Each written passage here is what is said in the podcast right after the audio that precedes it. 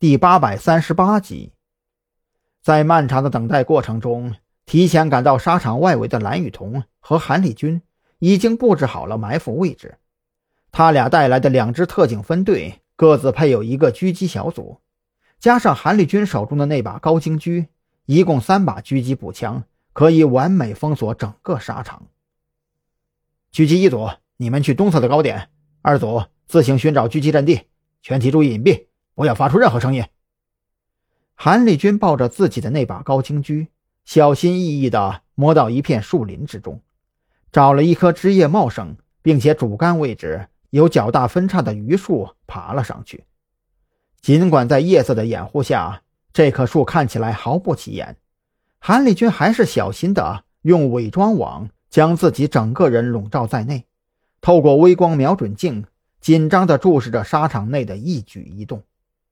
和韩立军一样，蓝雨桐这会儿也是捏了一把冷汗。虽然埋伏布置的滴水不漏，可变化永远比计划快。等会儿云雀进入沙场之后会发生什么，都还是个未知数。就在所有人都忧心忡忡的时候，三辆只开着日间行车灯的 SUV 出现在沙场的外围。在即将进入沙场可视范围的时候。其中一辆黑色 SUV 停在了路口处，从车上下来四个男人，分成两组，朝着沙场外围的两个制高点摸去。其他两辆车则是继续保持着匀速，朝着沙场大门方向而去。你自己注意，等会儿见机行事。张扬看到那两辆 SUV 驶入沙场，扭头对着后排开口说道。郑浩天闻言，微微眯起眼睛。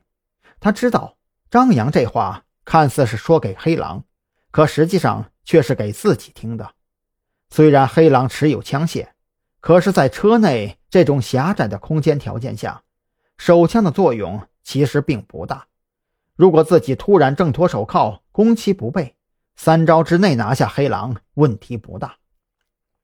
张扬通过车内的后视镜看到郑浩天微微点头，拉开车门走下车的第一件事就是拔出手枪，利索的将子弹上膛之后装入口袋，这才冷着脸走向停在五米开外的 SUV。郑浩天呢？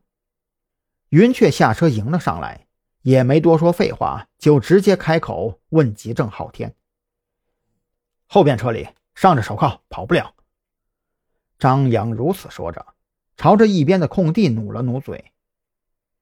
郑浩天的事儿先不着急。咱们先谈谈关于灭口行动的事儿啊。对了，郑明呢？后边车里，云雀如此说着，心中不由得一怔。在来的路上，他也让手下的人去打探了灭口行动的消息，可得到的反馈信息出入非常大，一时之间他也无法判断到底哪个版本是真的。如今见张扬面色不善，云雀也只好压着心中的疑虑。跟着张扬走到离车十多米的空地上，静静的等候着张扬率先开口。灭口行动失败的事儿你也知道，具体过程没有时间跟你细说。张扬开门见山，直接将黑狼分析的那一套照搬了出来。特警队和赵军对灭口行动的每一步都了如指掌，你是不是该给我一个解释？什么？云雀愣住了，他也猜想过张扬到底要跟自己说什么，可怎么也没有想到张扬居然怀疑是自己走漏了风声。你怀疑我？这怎么可能呢？这么做对我有什么好处呢？我跟黑狼都参与到了行动之中，所以无论是我还是黑狼都不可能去泄密。那么仅剩下的知情人就是你了。我只想要一个解释。别跟我扯东扯西的！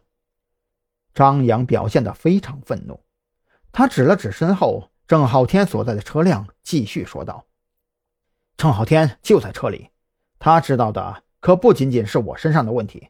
今天你不能给我一个解释的话，之前说好的合作就此作罢。”